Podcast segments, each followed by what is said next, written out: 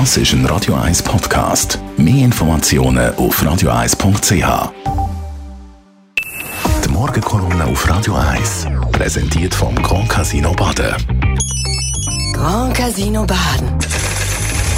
Baden im Matthias, guten Morgen. Guten Morgen miteinander. Bürle-Sammlung gibt's reden. Ja, der Streit um Bürle-Sammlung ohne Ende. Statt über die ausgestellten Hammerwerke von Van Gogh, Renoir oder Picasso im neuen Kunsthaus zu schwärmen, geht die endlose Diskussion über die Herkunft und die Frage, ob es sich bei einigen Bildern um Raubkunst handelt, weiter. Am letzten Sonntag ist das neueste Kapitel. Ehemalige Mitglieder von der Berger-Kommission, die vor bald einem Vierteljahrhundert die Rolle der Schweiz während der Nazizeit untersucht haben, haben sich zu Wort gemeldet. Vorwürfe sind happig. Familie Bürli habe während der Recherche zum Berger-Bericht in den 90er Jahren Akten unterschlagen, die über die Herkunft der Bilder Auskunft gegeben hätten. Zum Beispiel Quittungen oder Rechnungen. Wir haben den Historiker damals mitteilt, dass die gar nicht mehr existieren.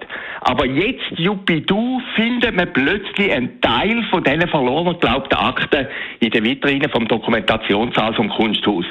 Die Frage steht im Raum, hat Familie Bürle, der Historiker, damals tun worden gesagt?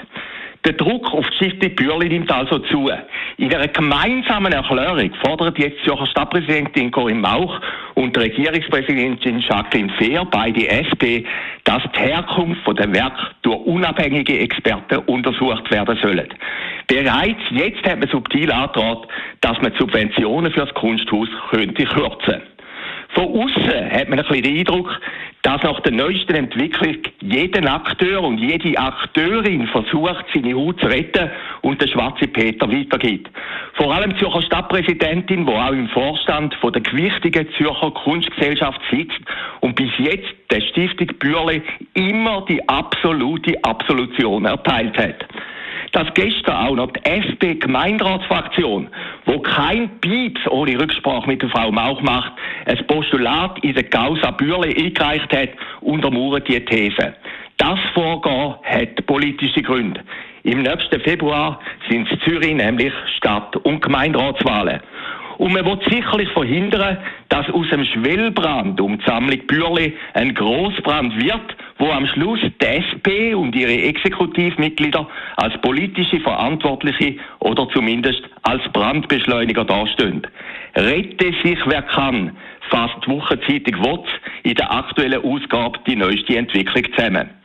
Fazit, der Streit um die Bürle-Sammlung geht weiter und im benachbarten Schauspielhaus läuft sinnigerweise weiterhin der Besuch der alten Dame vom Friedrich Dürrematt. Ein Stück mit großem Symbolgehalt und auch großer Aktualität. Schon der Dürrematt hat gewusst, je größeres Geschenk, desto größer auch die Lampe. Die Morgenkolumne auf Radio 1. Matthias Ackeret war so der persönliche Verleger und Chefredakteur heute Abend. Wieder zu hören bei dir, das Sendung Shortlist nach der 6 News. Da reden wir über die grossen TV-Comeback, jetzt auch TV Total, wo da zurückkommt. Das wird eines der Themen sein, die wir heute Abend darüber diskutieren. Ein gutes Stichwort. Nach zwei Liedern hören wir doch mal rein, wie, die, wie das Comeback tönt hat mit TV Total ohne Steff.